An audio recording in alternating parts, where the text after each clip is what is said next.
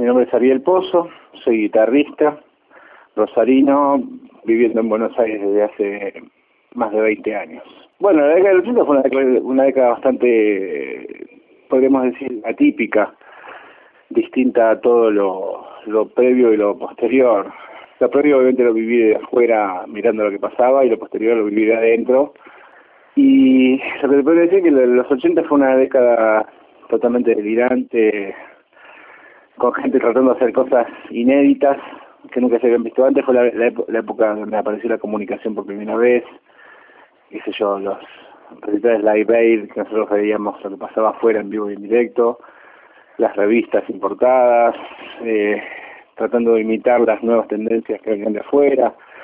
Fue una década muy, muy creativa y al mismo tiempo una década muy permisiva, porque era como que todo vale, ¿no? Nosotros nos pintábamos la cara y andábamos por la calle con la cara pintada, que hoy en día sería una cosa bastante común, pero en esa época era un delirio total. Todo eso generó un movimiento muy, muy especial y bueno, genera al día de hoy que la gente siga sé qué pasó. Eh, hubo un quiebre radical entre lo que venía sonando y lo que vino después.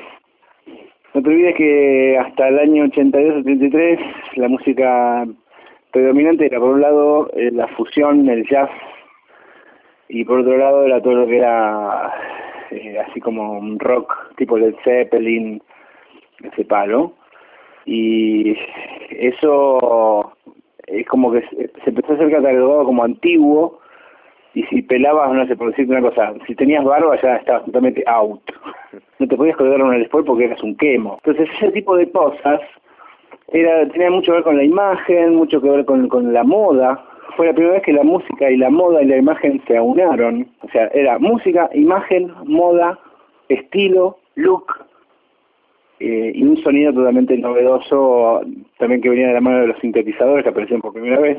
Pero en esa época eh, vos te parabas en una esquina y veías pasar a los pibes y el 90% de los pibes iba con los pelos tipo de Cure, con ropas negras, sobre todo largos, las caras pálidas, eh, cosas colgando, o sea, iban todos vestidos como si fueran estrellas de rock, ¿entendés? Por la calle durante el día de semana. Y te parabas en la puerta de una discoteca y estaban todos también producidos, pero los chabones se producían más que las minas, era una cosa increíble. Y era totalmente legal. Vos ibas a, a pelar una remerita y un jean y eras un salame total. Y bueno, era todo síntesis, una cosa súper plástica, ¿no? Era cualquiera. no, el tema nace básicamente, yo creo que lo que revolucionó todo a nivel estética fue The Cure, cuando aparece Robert Smith a principios de los 80 con los pelos todos parados, vestido de negro, con la cara pintada de blanco. Eso reventó todo, reventó la estética totalmente.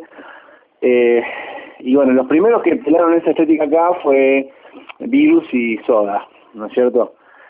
Y en el caso nuestro de Graffiti, Eduardo, el batero y cantante, había estado viviendo en Estados Unidos eh, a principios de los 80 antes de venir para acá, y cuando vino, se vino con todo ese look y toda esa moda, y dio como que nosotros en Rosario fuimos los primeros que nos metimos por ese lado.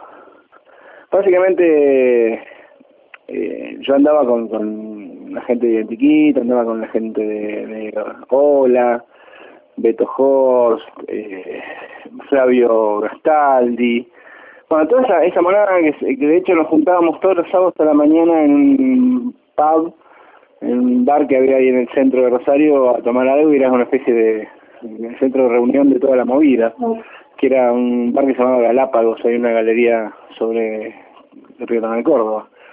Era un movimiento muy muy muy cerrado, te podría decir, ¿eh? bastante elitista. Sí, sí, yo me acuerdo que había bandas nuevas que querían meterse y venían al, al pub y se sentaban en la mesa al lado y no le dábamos ni cinco de pelota. Éramos bastante amargos, la verdad, en ese sentido. Pero no sé por qué, sería porque había, en realidad no había mucho espacio.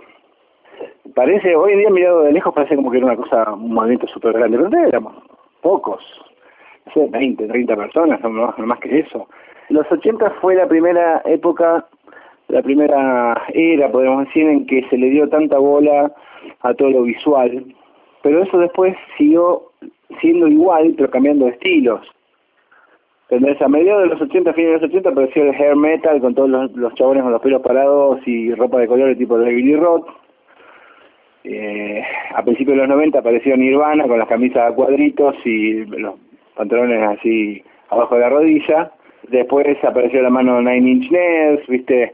O sea, siempre fue una estética. No es que, digamos, eso fue una cosa única y después no se volvió a repetir. Siempre siguió. El tema está que fue la primera y fue la más fuerte. Todo esto se termina, estalla en el año 89.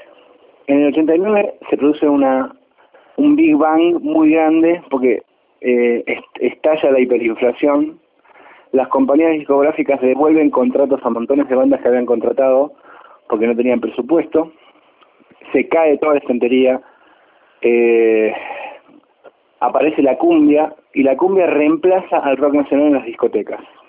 Ahí es donde murió todo.